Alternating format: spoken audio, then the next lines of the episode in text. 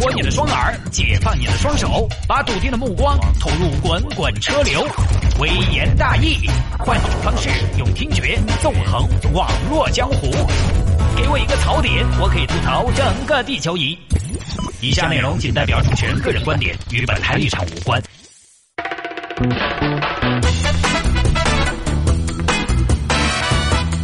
欢迎各位继续回到今天的微言大义，来看这条：男子买彩票没钱回家求助民警说：“我的钱都捐给国家了。”你看人家这个觉悟，反正我是赶不上了啊！这么多年买的彩票没超过一百元，而且就这么一点金额还中过一次五十，真是给国家添麻烦了啊！不好意思，来看吧，这儿有个刘先生是江苏人，今年三十二岁，今年八月份的时候来重庆做活路装修。四个月的时间，工程结束，刘先生拿到了所有的工资。其他老乡呢，就做完活路之后呢，呃，陆陆续续回到江苏了。但是刘先生没有马上走，他想在重庆多待几天。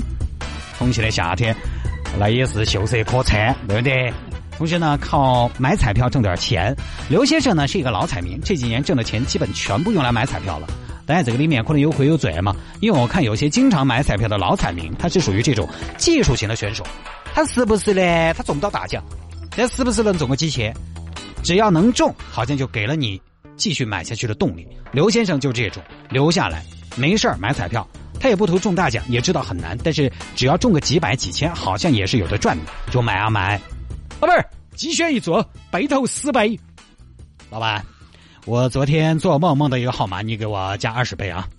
呃，说号码嘛，呃，我梦到的号码是零幺零幺。零幺零幺零幺零幺，嗯，篮球呢？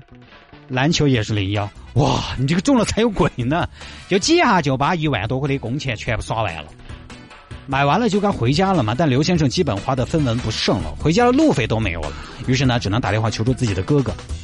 哎，哥，给我打点钱嘛！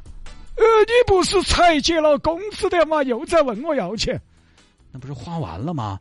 你又花完了，你在搞起啥名堂啊？哎呀，打点嘛，最后一次回来就还你，马上过年了，我赶回来过年呢。我现在连路费都没有，你就有忍心看着你弟弟在重庆这个鬼地方待着吗？这个地方我告诉你，爬坡上坎的美女又多。然后呢，哥哥给他打了六百块钱，我给你打六百块钱，你马上买票给我回来啊。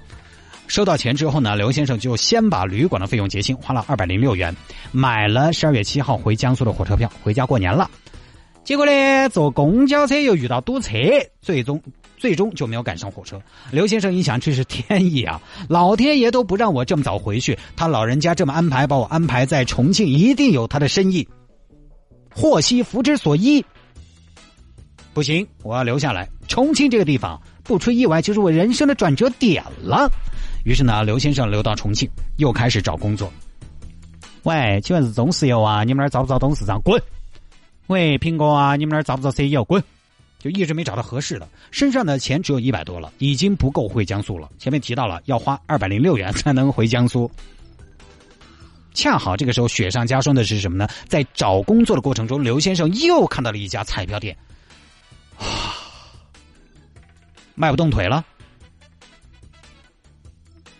内心马上冒出来两个自己，一个是天使的一面，不要再买了，不要再买了，再买就回不去了；一个是魔鬼，买了这张彩，迎娶富美白，晚上生孩子，白天嗨嗨嗨。恰好呢，我们又来结合一下刘先生当时的境况，就他这种心理怎么产生的呢？因为他当时有个情况，身上只有一百多了，回家已经不够了，于是他心想，反正都回不去了，不如搏一把。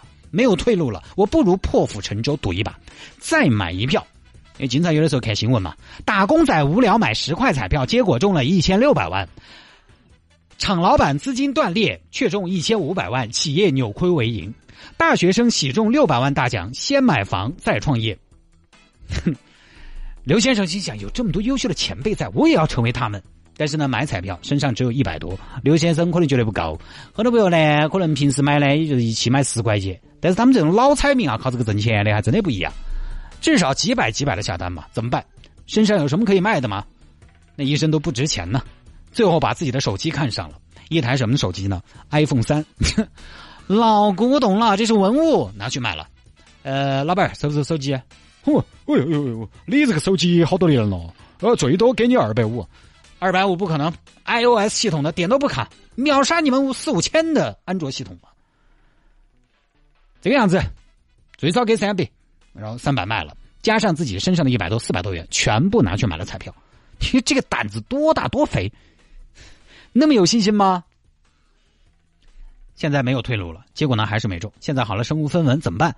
又给自己哥哥打电话，不可能啊！三十多岁人了，你也不能太不识趣了。最后刘先生想了个办法，有困难找警察，跑到当地的派出所。警官啊，救下我啊！你怎么了呀？什么情况啊？我这分钱都没得，现在没得钱回家了。那你是哪人啊？呃，我是江苏的。那出门怎么不带钱呢？我带了啊，但是我的钱都捐给国家了啊！你捐到哪儿了呀？呃，主要是福利事业和体育事业嘛。哪个机构啊？你自己都没钱了，还捐什么捐啊？哎呦，反正我就是忍不住想为国家做点贡献嘛。那你是通过啥子渠道做贡献的呀？就是买福彩、买体彩。那你怪谁呀？你自找的呀。那你们就是不见死不救嘛？你自己造成的，这个我们管不了。但是我给国家做了那么多贡献的嘛，国家把我送回家做子嘛？这个要求不过分嘛？而且我也说我是流动人口。我如果没得钱在这儿留下来，我倒无所谓。我在哪儿过年不是过，但我就怕我自己做出啥子为非作歹的事情嘛，到时候给你们添麻烦。今年年终奖嘛，怕是又领不到了。警察一听，完了，老油条被赖上了，还真的给他解决，不然就是是个隐患啊。就劝他，同志啊，买彩票要量力而行啊，只可娱乐，不可以作为发家致富的途径，更不能沉迷于此。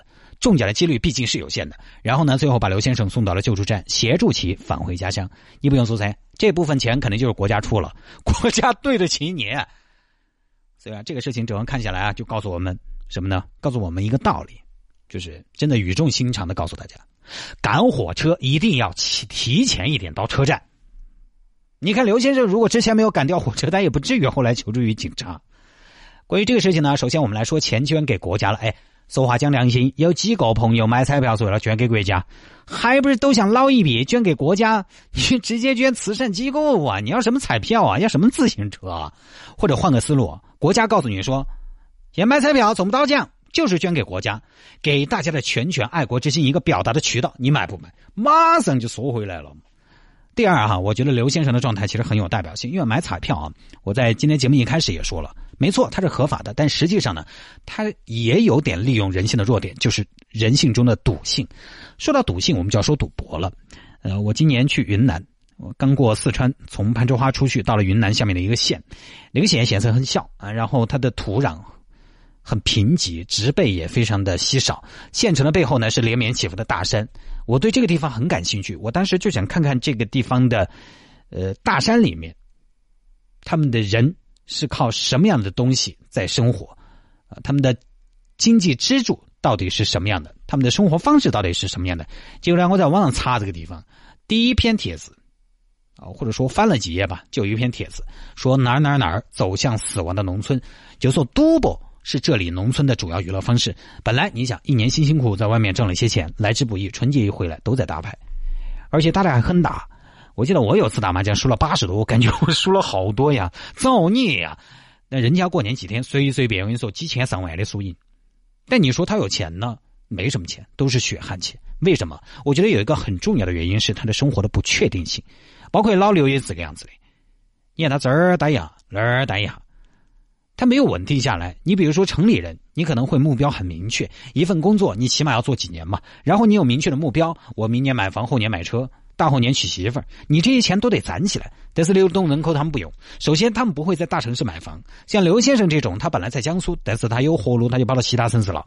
没有钱了，他可以不给自己留后路，说走就走，马上找工作再挣。因为打零工嘛，那个机动性就很强，他可以停，可以想起来就做。这钱够了，我就耍。不像我们，我们停不下来。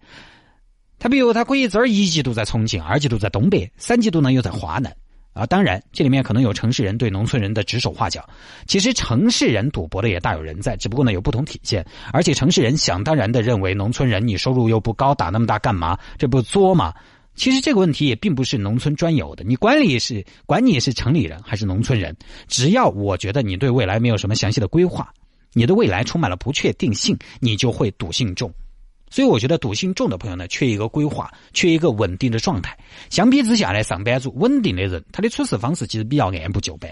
就跟我有一次去处理一个事故一样，我跟责任方约好的，第二天九点在四 S 店解决。结果呢，第二天九点不开枪不出去，我在那儿挂等了半天，而且又是过年过节的，半天没来。我给他打电话，他告诉我说什么呢？他在带孩子看病。我说，哎，那你能不能提前告诉我一声？我这过年过节的，你让我在这傻等。你还是要抓紧时间吧，我觉得我这个要求合情合理吧。结果人家觉得这个事情不要太正常了。他说：“我既然都答应你今天解决，那我今天肯定要来。”他把这个时间放宽到今天，而我是详细到九点的。他觉得只要我今天来了解决了就好了。至于今天几点来，那都是可以走展的，也是不用通知你的。最后有的九点十一点过才来，办事真的特别的随机。你觉得不可理喻，其实他还觉得你死板不变通，这就是隔阂。我也不好说哪种更好，哪种不好，因为我从来在节目里边表达的观点，我不认为它一定是正确的。